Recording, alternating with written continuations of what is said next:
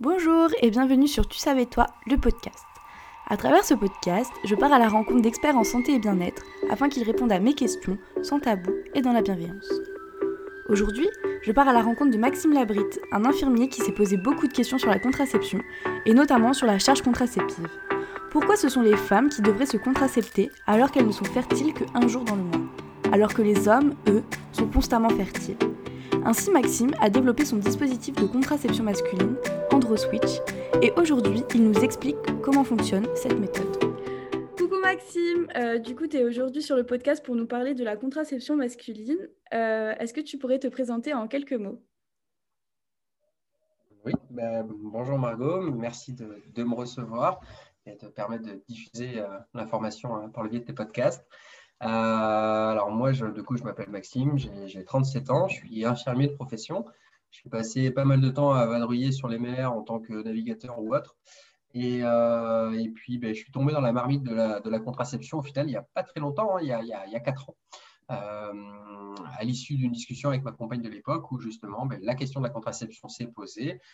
On était dans des impasses, voilà, pas de volonté de pratiquer l'hormonal, tout ce qui était invasif était compliqué, sortir des pratiques type barrière, donc euh, préservatif externe, euh, sortir de ces pratiques-là. Et c'est comme ça que par hasard, je suis tombé sur un site euh, d'Ardecom, qui est l'Association pour la recherche et le développement de la contraception masculine, qui est vraiment le, l'association fondatrice en fait qui a permis de développer ces méthodes de contraception, de lancer des, euh, recherches de volontaires, des partenariats avec euh, des médecins, avec des CHU, avec des laboratoires pour qu'enfin émergent d'autres pratiques contraceptives au-delà de la réflexion de base qui était moi, en tant qu'homme cisgenre, je porte en moi en fait les legs culturels d'autres choses qui, sont, euh, qui peuvent être violents, genre patriarcat, phallocratique.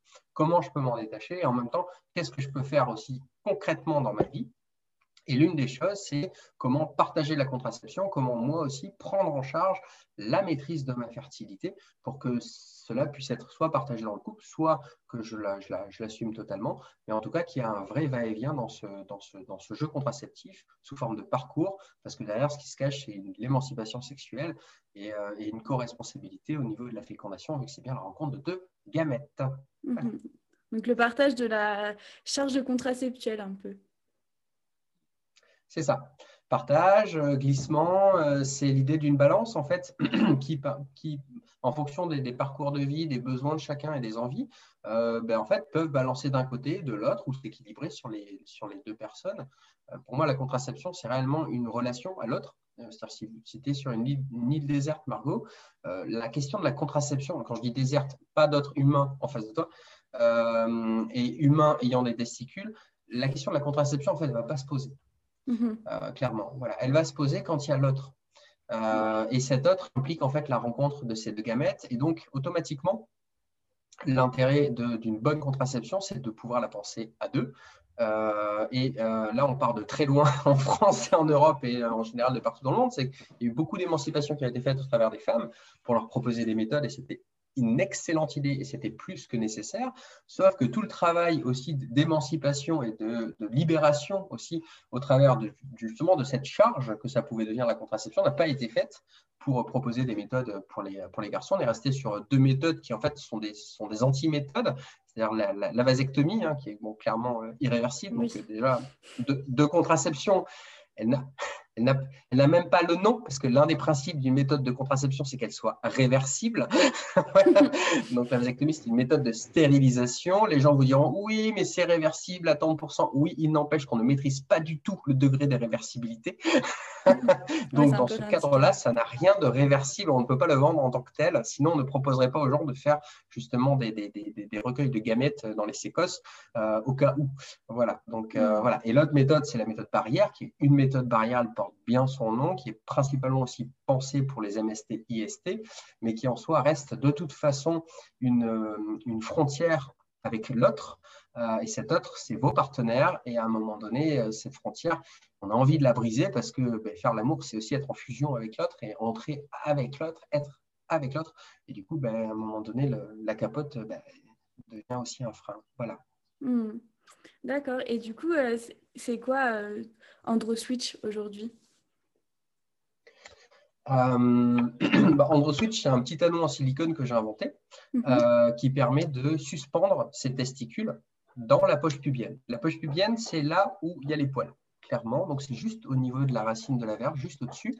C'est un peu comme euh, version kangourou. On a une petite poche au-dessus qui est très bien connue par certains écureuils hein, qui pratiquent déjà cette remontée testiculaire en dehors des périodes de rut. Par exemple, leurs testicules ne sont pas externalisés, elles sont mhm. à l'intérieur au niveau des pubis.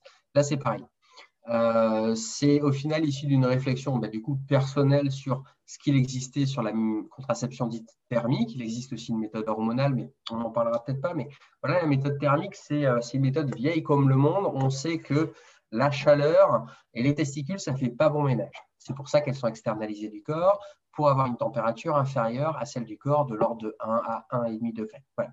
Si les testicules se retrouvent rapprochés du corps ou si les testicules sont exposés à une chaleur quotidiennement, donc c'est le problème du boulanger, du pizzaiolo, du cuistot, et bien en fait, ça va impacter la production de spermatozoïdes. Aussi simple que ça. Il y a eu un siècle de recherche pour augmenter la fertilité, dire bon, comment est-ce qu'on peut éviter de, réchauffer ces testicules? Et à chaque fois, plein d'études sortaient en disant, ben, ce serait les conclusions, c'était, mais est-ce qu'on ne pourrait pas envisager ça aussi comme une forme de maîtrise de la, fertilité et du coup des applications au niveau contraceptif C'est resté lettre morte, vous vous en doutez, parce que le monde médical est un monde ultra violent, ultra genré et euh, ultra euh, patriarcal et phallocratique. Enfin, c'est vraiment catastrophique. En tout cas, ça l'est encore maintenant, ça va l'être de moins en moins, mais il n'empêche, voilà, c'est très très violent. Donc, toucher au corps des hommes, toucher aux testicules, qui était vraiment le symbole de la filiation, de s'inscrire dans ce processus un peu d'immortalité, c'est-à-dire voilà, d'avoir des enfants qui auront des enfants et tout ça, c'était, c'était un scandale monumental. Voilà. Donc, il était possible de toucher au corps des femmes, des personnes ayant des, ovaires, parce que c'était considéré comme, des, comme nature, et nous, on était considérés comme des, des personnes plutôt culture, vraiment intouchable euh, dans, le corps de la médecine. Hein. Première biopsie était faite sur le corps des femmes, ce n'était pas faite sur le, corps de personnes ayant des testicules, hein. ça aurait été euh, sacrilège presque. Euh, donc, fort de ça, en fait, il est sorti des protocoles, un protocole assez simple, s'exposer les testicules donc 15 heures tous les jours, 7 jours sur 7, en les maintenant au final dans cette poche linguinale, donc elles ne peuvent pas réguler leur température, elles sont à 37 degrés, et là, la production de spermatozoïdes va s'effondrer. Donc, la personne ayant des testicules va se retrouver avec un sperme identique à ce qu'il avait avant, sauf que à l'intérieur, au lieu d'avoir des spermatozoïdes, eh bien, il en aura plus, ou alors très très peu, ce qu'on appelle en dessous du seuil contraceptif, qui est de 1 million par millilitre. Sauf que pour maintenir les testicules dans cette poche, il faut pouvoir s'opposer à la gravité parce qu'elles ne vont pas tenir toutes seules. Donc mhm. il a fallu penser des suspensoires. Donc il y a eu le fameux remont de couille toulousain, le slip, avec des élastiques, un trou passer sa verge le scrotum. Il y a eu plein de tentatives au niveau textile, euh, dont le jockstrap qui a l'air d'être une alternative assez intéressante, qui ressemble à un harnais, en fait. Donc, c'est le slip sans le textile du slip. voilà. Et euh, donc, il y a eu plein de tentatives, plein de choses qu'on peut faire soi-même au travers des réseaux militants. Et euh, moi, j'étais posé sur mon canapé quand j'ai voulu me remonter les testicules. Et puis, je me suis dit, bah, en fait, est-ce qu'un anneau en silicone ne suffirait pas? Et c'est comme ça, en fait, que je me suis fabriqué mon propre modèle do it yourself, mais en silicone, qui au final a un anneau ultra léger, ultra durable. Un anneau suffit, tu peux le laver sous la douche avec toi, etc. Qui permet au final, lui aussi, de suspendre les testicules et comme les testicules sont suspendus, elles ne peuvent pas réguler leur température. Comme elles ne peuvent pas réguler leur température, si on applique le protocole de 15 heures par jour, 7 jours sur 7, eh bien, très rapidement, on entre en état de contraception. Voilà. Ok, du coup, c'est quand même une sacrée invention, mais finalement, euh, c'était. Euh, enfin, c'est une sacrée invention à la fois, mais en même temps, c'est simple en fait, comme, comme, comme petit objet, un rond en silicone. Il fallait y penser en fait. Ça. Et, euh, fallait y penser, ouais. Fallait y penser. Enfin, déjà, fallait savoir et puis. Fallait déjà, fallait savoir. Et euh, peu de gens, enfin, moi j'étais très étonné, je pensais que le, coup de l'anneau en silicone, des gens y avaient pensé, tu vois. Quand j'ai voulu breveter le truc et tout, je me suis dit, bon, bah, c'est bon. Hmm. Ça a déjà dû être breveté, le bordel, tu vois. non, non, non, non. Mais personne, personne sur Terre a eu l'idée de, de... protéger cette idée et de l'avoir, en fait, tout simplement. Parce que la personne qui a eu cette idée-là aurait vu le potentiel que ça avait derrière, quoi, tu hmm. vois. Non, bah non, personne, ça n'intéressait personne. Après, c'est justement, c'est ça qui est chouette dans Android Switch, c'est que ça a l'air d'être un petit anneau tout simple Mais en fait, il est ultra sophistiqué. Ça a demandé énormément de travail. Ça a demandé des années, tu vois, de recherche et de développement, de travail avec des ingénieurs, de tests et tout ça, pour arriver à quelque chose qui soit à la fois ultra simple, minimaliste et super ergonomique. Voilà. Mais voilà, quand le produit finit en soi, tu dis Ah, mais génial, c'est simple. En fait, non, c'est vachement péchu au final derrière. Et c'est ça qui fait toute la qualité inventive de l'Android Switch c'est que justement, il semble ultra simple et du coup ultra acceptable. Et c'est ça qui fait qu'on arrive à avoir un levier de transformation en disant Ok, les personnes y vont. Mm. Chose qu'on n'a pas peu avec les modèles textiles, clairement. Oui. oui, puis euh, du coup, niveau confort, euh, ça ça donne quoi? Est-ce qu'on on peut ressentir une gêne? Est-ce qu'on doit l'enlever à certains moments ou euh, est-ce que c'est on s'habitue finalement en le portant? Alors on s'habitue. Euh, alors déjà sur ça, on est vraiment tous différents. Il y a des personnes pour qui euh, tout de suite 15 heures par jour, c'est parti, ça marche. Et il y en a d'autres, ça va être plus compliqué. On est vraiment, on est vraiment comment dire, face à des, à des, effets indésirables, genre comme c'est du silicone qui est sur la peau, on peut avoir des phénomènes d'irritation. Mm-hmm. Tu vois, irritation, démangeaison. Ça, ça peut arriver. Euh, on peut avoir des phénomènes de compression parce que l'anneau va être trop petit. Euh, du coup, il va falloir rentrer en phase d'essayage pour trouver le bon modèle d'anneau.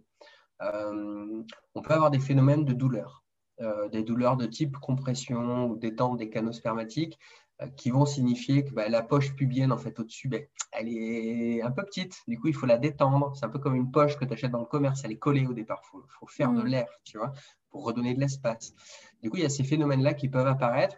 C'est un peu euh, l'idée au début quand tu commences la thermique avec un anneau, mais c'est sensiblement la même chose avec un modèle textile, parce que des zones de friction, tu vas en avoir, donc des irritations aussi, des démangeaisons, etc. Surtout en plus en fonction du choix du matériel que tu vas choisir au départ. Donc il y a vraiment ces questions, elles sont, elles sont communes. Mais l'idée de se dire, c'est au début, il y a vraiment une phase d'adaptation.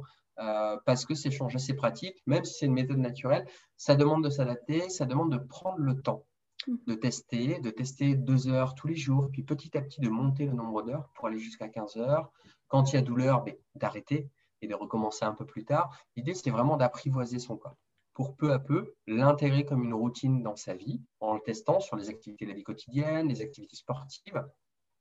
Ça change que dalle. Une fois que c'est intégré, c'est aussi, ça prend 10 secondes à mettre, c'est aussi simple que de mettre une paire de lunettes ou une montre ou n'importe quel vêtement. C'est un geste qui devient automatique. Vous pratiquez euh, au quotidien.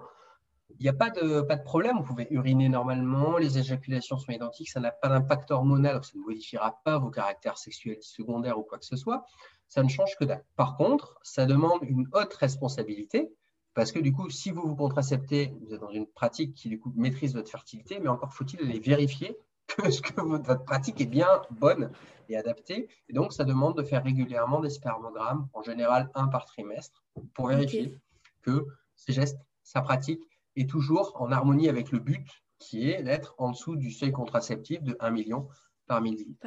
C'est en ça où c'est une très bonne méthode, c'est qu'à la différence de beaucoup de méthodes hormonales ou autres, on ne vérifie pas en fait si, euh, de manière objective, si la personne est bien en état de contraception. C'est des choses qu'on peut faire sur les garçons, clairement, c'est aller vérifier au niveau de la numération, bah, savoir est-ce qu'ils sont fertiles ou pas, est-ce qu'ils sont contraceptés ou pas.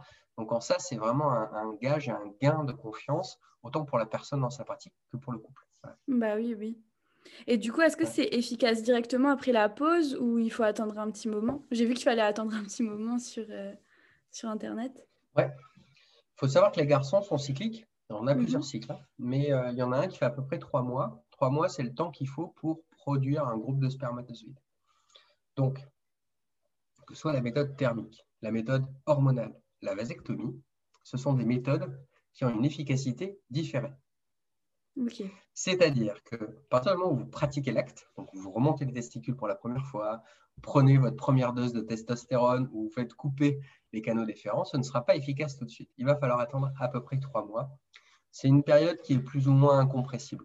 On peut la négocier sur deux mois. Si on est un peu malin, on fait des spermogrammes régulièrement, un à deux mois et un à la fin du troisième mois, en vérifiant un peu, on peut accélérer, mais il n'empêche, on ne peut pas avoir une efficacité immédiate comme avec euh, la capote externe, où là, clairement, ben voilà, c'est quelque chose de barrière, donc vous la mettez pendant l'acte et c'est réglé. Non, c'est des méthodes contraceptives, les trois, hein, thermique, hormonale, vasectomie, qui ont une efficacité différente, qui du, coup demandent de se, de se projeter soi-même dans un futur.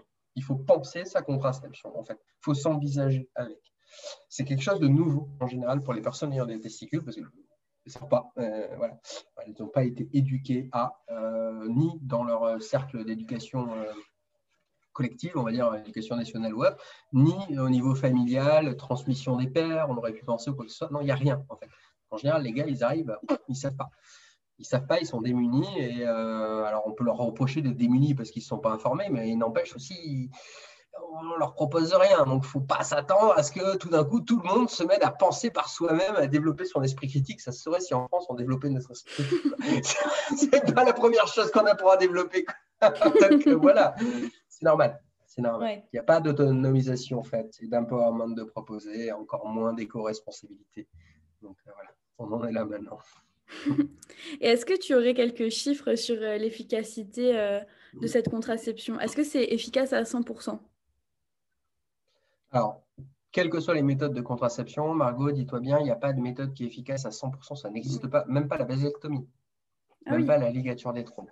D'accord? Ok. Euh, la vasectomie, par exemple, c'est 99,9%. Oui, ok. Oui. Mais ce n'est pas efficace à 100%. Mhm. Euh, après, quand on parle d'efficacité, il faut parler de deux types d'efficacité. Ça, c'est important à comprendre. Il y a une efficacité qui est théorique et une efficacité qui est pratique. En théorie, la capote, c'est super efficace. En pratique, ah ben, ça l'est nettement moins. Tu vois? Et c'est ce gap-là entre les deux qui est vachement important à aller voir. D'accord. Si tu veux, en théorie, la pilule hormonale pour les personnes avec des ovaires, c'est très efficace. En pratique, ça l'est un peu moins. Oui. tu vois? Oui, il y a les erreurs d'oubli, par exemple. C'est ça. Il y a des erreurs d'oubli parce qu'ils sont dus au fait que la personne, à un moment donné, elle est actrice aussi de sa contraception. qu'elle apprenne ou pas. Hein. Derrière se cachent aussi les désirs de grossesse inconscients, les désirs de parentalité inconscients. Il y a énormément de choses, d'actes manqués derrière aussi ça. Euh, sur la stérilité, par exemple, entre le, le, théorique et le pratique, il n'y a quasiment pas d'écart. Mhm. Pourquoi? Parce qu'il n'y a pas d'interaction. Il est posé, il est posé. Ça bouge très peu. Il y a quelques grossesses extra-utérines, etc. Mais il n'empêche, ça reste assez marginal. Donc euh, voilà, sur la thermique, ce qu'on sait, c'est que euh, sur tous les essais cliniques qu'il y a eu, il y en a eu pas mal, même s'il n'y en a pas encore eu assez pour qu'il y ait vraiment des autorisations de mise sur le marché et qu'on puisse déployer ça, tu vois, au niveau international réellement. Euh, pas parce que les études n'étaient pas bonnes, hein, simplement parce qu'elles étaient très bonnes. Ça donnait très bons résultats, sauf que c'est pas rentable, c'est pas intéressant pour des big pharma et ça colle pas du tout aux pratiques culturelles actuelles. Donc du coup, et en plus c'est écologique. Ah vas-y là. c'est la totale. c'est trop. Et en plus, tu n'as pas besoin de voir des spécialistes, ça coûte pas cher au niveau médical. Tu vois, enfin, il y a vraiment ce truc-là de dire, OK, on autonomise la personne, n'a pas besoin, la contraception, ce n'est pas une maladie, donc on n'a pas besoin d'avoir des parcours médicaux très compliqués. Si c'est des pratiques légères et tranquilles, genre symptothermie, diaphragme ou thermique, tu vois, mhm. bah, c'est pas de l'hormonal où tu risques clairement de mourir. Ouais. c'est vrai qu'il y a un risque de thromboembolique, tu vois, par exemple, ça, voilà, ça pose pas de problème. Ça, euh, donc, euh, donc, donc, derrière, il y a beaucoup, beaucoup de business. Euh, mais tout ça pour dire que la thermique, sur tous les essais qu'il y a eu, il n'y a eu qu'une seule grossesse qui a été due clairement à une erreur de port. Donc la personne a arrêté de porter son dispositif pendant l'essai plus de trois mois. Donc sa partenaire s'est retrouvée enceinte. Oui. Vous en tirez les conclusions que vous voulez, mais voilà. Après, de connaissances là, de, de, de, pratique, parce qu'il y a des veilles sanitaires qui sont faites par le CHU de Toulouse. Euh, moi, je commence à suivre pas mal de gens avec l'anneau, mais il y a d'autres gens qui sont suivis pour le slip, pour le jockstrap et tout n'y a pas de grossesse. D'accord. Il n'y a pas de grossesse, et ce depuis des dizaines d'années. L'anneau, il est récent, ça fait deux ans que c'est en place. Les modèles textiles, ça fait 40 ans que ça existe. Si jamais, moi je vous dis, hein, si jamais il y avait eu vraiment une flambée de grossesse, ou s'il y avait une flambée de cancer ou de torsion des testicules, je vous garantis que ça ferait très longtemps que ces méthodes seraient plus que censurées et interdites sur le hmm. territoire. Sauf que ce n'est pas le cas. Hmm. Voilà. Ouais. Et du coup, euh, d'un autre point de vue, à ton avis, pourquoi on ne nous en parle pas de ces méthodes? Pourquoi, quand on parle contraception, on parle que contraception féminine et on ne parle pas des contraceptions masculines? C'est une histoire de gros sous Tout simplement. Alors, moi, c'est une histoire de gros sous, puis c'est des histoires culturelles. Mmh euh, c'est l'exemple typique euh, du gars qui va voir son médecin ou un spécialiste, genre gynéco ou uro, euh, pour, mettre en place la thermique. Et la réflexion qu'il va avoir, c'est Mais attendez, la contraception, c'est un problème réglé. C'est une affaire de femme. S'en occupe. C'est réglé. N'allons pas perturber quelque chose qui fonctionne. Et ce quelque chose qui fonctionne, en fait, c'est la norme contraceptive. C'est capote, pilule, et en option, vasectomie. C'est un peu le parcours classique. Et ce parcours-là, en fait, il convient à tout le monde. Médicalement, il convient. Euh, dans les facs de médecine, tout, ça convient parce que les cours sont en place, tout est en place. Le, le, comment dire, le, le, le, matraquage tu vois, de conditionnement dédié à ça est en place. Ça fait plusieurs générations que c'est en place. On te le vend en plus en disant c'est principalement pour l'émancipation des femmes. Sauf que les mêmes femmes meurent à cause de ces pratiques-là. C'est une femme sur euh, toutes les 8 minutes qui meurt de pratiques avortives et contraceptives dans le monde. Euh, ça n'embête pas grand monde. Euh, si c'était les gars qui accouchaient et qui pratiquaient la contraception, s'il y avait un gars toutes les 8 minutes qui mourait dans le monde, je te garantis que ça ferait un tollé, mais monumental. tu vois? Mm, Donc il y a un vrai biais de genre. et, ça, et ça convient bien et puis parce que ben, les gens, du coup, sont matraqués médiatiquement de cette manière-là.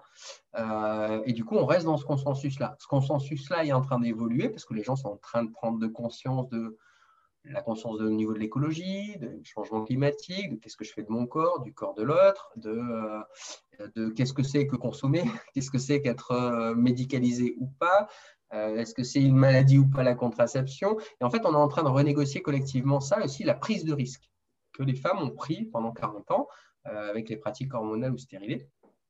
Et on se rend compte qu'en fait, bah là, clairement, bah, il faut changer. En fait.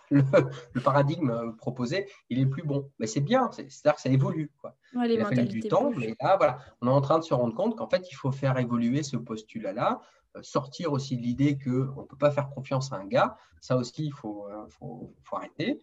je ne dis pas qu'on peut faire confiance à tous les gars, c'est pas ça. Est-ce qu'on peut faire confiance à toutes les femmes? Oui. c'est ça.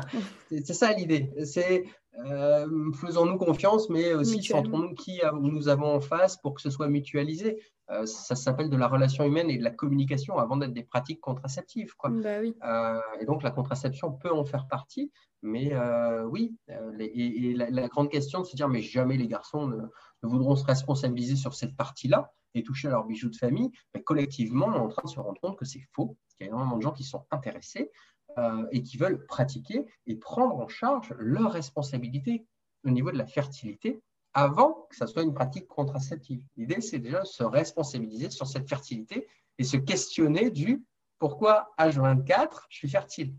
Qu'est-ce que j'en fais du ce H24 Ça me sert à quoi? Voilà, c'est ça qu'on est en train de questionner collectivement. Mhm. Et du coup, euh, si demain, par exemple, par exemple, je veux demander à mon copain de prendre ce genre de contraception et moi j'arrête ma contraception féminine.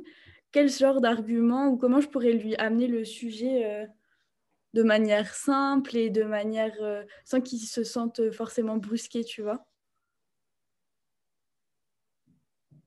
Ouais.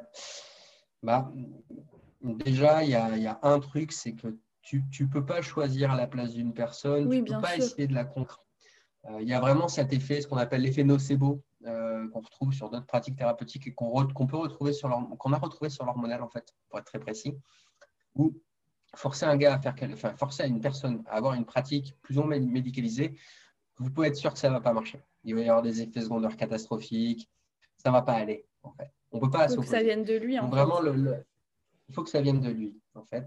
Et l'une des stratégies pour que ça vienne de lui, en fait, c'est d'instaurer le dialogue. Mhm. La seule chose que tu peux faire, toi, euh, justement, en tant, que, en tant que femme ayant une pratique contraceptive, c'est proposer de s'asseoir autour d'une table et de discuter et que toi, tu lui témoignes de ton expérience et de ton vécu autour des pratiques contraceptives, des IVG ou pas qu'il y a pu y avoir, de, des angoisses ou pas qu'il peut y avoir en attendant les règles, euh, des violences gynécologiques, obstétricales, que tu as pu vivre, mais qu'ont pu vivre euh, ta, lignée aussi de femmes, essayer de mettre ça en perspective, de, mettre ça en perspective au travers de cette lutte, de cette lutte féministe. Et euh, une fois que ce témoignage il est fait, l'autre en face de toi, il sait qu'il a une responsabilité dans la fécondation.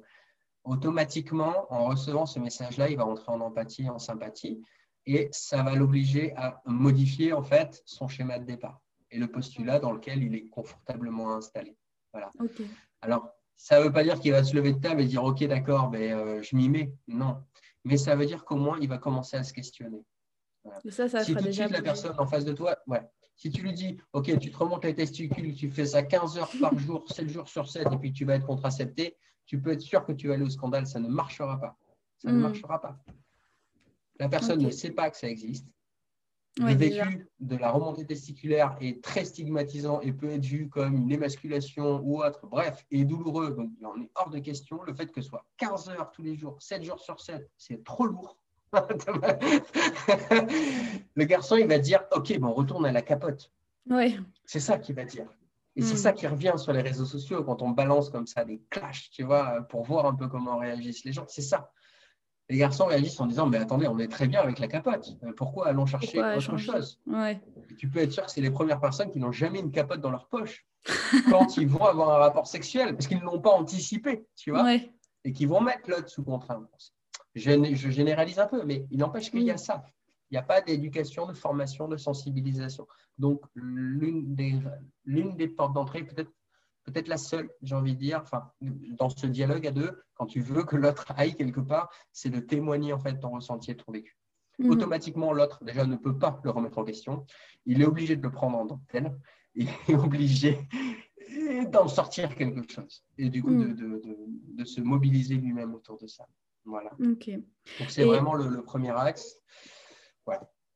D'accord, ok. Et euh, si demain on veut se procurer Andro Switch, alors comment on fait? Si on veut passer par ce euh, produit Alors, euh, l'anneau en lui-même, ce n'est pas un anneau contraceptif. ok? Ça mhm. sera contraceptif plus tard quand on aura des mises sur le marché et tout ça. Pour le moment, ah. c'est un outil de suspension des testicules. oui, on, est, on est vraiment entre deux eaux. On est dans cette idée de on a une très bonne méthode. On sait que la suspension testiculaire amène à des états contraceptifs, on a des états, enfin des, essais cliniques pour prouver tout ça. Et là, on est dans des démarches réglementaires qui sont très longues, qui coûtent très cher et qui demandent en fait justement à ce que pour pouvoir toucher beaucoup de monde, justement à ce qu'on ait cet accès à la réglementation. Et comme ça coûte très cher et que c'est très long et que personne ne veut financer ça, en fait, on l'autofinance plus ou moins, mm. peu à peu pour arriver à, avoir cette acceptabilité réglementaire. L'anneau, vous pouvez l'obtenir euh, uniquement par euh, le biais du, de e-commerce sur le site euh, www.toreme.com. C'est un site sur lequel vous pouvez commander un anneau. Pour commander un anneau, il faut définir sa taille. Pour définir sa taille, il faut provoquer une érection et poser une règle sur la largeur de sa règle, pour la largeur de sa verge, pour mesurer à peu près cette largeur. Il y a un tableau en ligne qui permet de définir quelle taille normalement à 99% devrait convenir. Voilà. D'accord, ok. Vous, vous commandez, vous recevez l'anneau, vous faites vos tests. Si ça ne va pas, vous revenez vers moi, on entre en phase d'essayage. Si vous avez du mal à trouver un médecin, c'est pareil, je vous aide à trouver les médecins. Si vous avez du mal à lire vos spermogrammes, je vous accompagne à spermogrammes, etc., etc., etc. En gros, personne n'est lâché dans la nature. Si vous avez la moindre question, vous revenez vers moi, voire même nous, parce qu'on commence à être une petite équipe aussi. Mhm. Donc, euh, on est là pour ça et on est là pour vraiment faciliter votre pratique. Gardez en tête que le site est aussi un site d'information, pas spécialement là pour vous vendre un anneau. Non, il y a énormément d'informations. Avant de me poser des questions, prenez le temps de lire le site, de regarder les vidéos, mm. de regarder les images. On est sur des nouvelles pratiques. Ça demande un temps d'apprentissage. Et ce temps-là, il est proposé par cette interface. Elle n'est pas parfaite, ok. elle, a le mérite d'être là déjà. Mais elle est là, ok. Et si jamais vous avez besoin de rencontrer des personnes physiques sous forme de militantisme, militantisme. Euh, il y a aussi des réseaux militants. Vous avez des liens des réseaux militants sur ma page aussi. Donc, n'hésitez pas à les contacter. Il y a des petits groupes locaux qui se remettent en place un peu en France pour se fabriquer soi-même ces jockstraps. Il y, a des, il y a des antennes un peu partout. Gardez en tête que le planning familial aussi est vraiment un acteur majeur de ces changements de pratiques au niveau des, pratiques contraceptives et qui sera là aussi pour répondre à vos questions. Donc, n'hésitez pas à les contacter. Et euh, la méthode est la suivante par rapport au médecin traitant, c'est allez-y, allez voir votre médecin traitant par la méthode Colibri. C'est vous qui allez le former, le sensibiliser. Gardez en tête qu'il y a des formations dédiées pour les professionnels. Il y en a quatre cette année, voire cinq. Donc, c'est en train d'exploser le truc pour les médecins, par les médecins. Donc, vraiment, vous n'êtes pas tout seul dans votre coin, bien au contraire. Allez-y en confiance et puis euh, c'est ensemble que ça va fonctionner. Exact, super. Bah, merci beaucoup Maxime pour toutes ces informations. Du coup, on peut, se retrouver, on peut te retrouver sur euh, le site de Torem. Et est-ce que tu as d'autres euh, réseaux sociaux pour, te pour qu'on puisse te retrouver? Ouais, mais sur, sur Instagram, il y a la page Slow Contraception.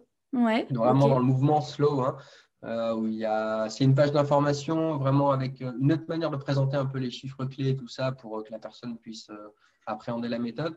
Mais là, on est vraiment en phase de test et de, redémarrage pour proposer aussi d'autres dynamiques autour de cette page et de ce mouvement un peu de, slow contraception. et après, vous pouvez me retrouver sur Facebook. Il y a une page qui s'appelle la contraception masculine, qui mhm. là, par contre, est très large et euh, regroupe en fait tous les articles de presse euh, de France et de Navarre qui parlent en fait de ces thématiques-là. Donc là, c'est vraiment à but euh, purement informatif, mais au niveau médiatique, de voir un peu ce qui se passe pour montrer qu'en fait, il y a une activité, il se passe bien des trucs en fait. Sauf que comme elles ne sont pas regroupées, éparpillées partout, ben, on a l'impression qu'il se passe rien. Mais alors en fait, si, si, si. voilà. Ok, bah c'est génial. Bah merci beaucoup pour toutes ces informations. C'était très intéressant comme échange et à bientôt, sûrement, peut-être pour la suite euh, des épisodes. Ça marche. Merci, bah, beaucoup, Maxime. à bientôt. À bientôt. Au revoir. Je vous remercie d'avoir écouté cet épisode. Vous pouvez retrouver plus d'informations concernant la contraception masculine sur la page Instagram de Slow Contraception. Il existe également un podcast dédié à la contraception qui s'appelle Où sont les hommes? Il y a bien sûr le site de Maxime, torem.com, qui regorge de plein d'informations à ce sujet. Si vous avez aimé notre épisode, le meilleur moyen de nous soutenir est de laisser un avis 5 étoiles. Je vous remercie d'avance pour votre soutien. Vous pouvez retrouver les notes du podcast et plein d'autres informations sur notre site osebougem.fr ou sur Instagram at osebougem. A très vite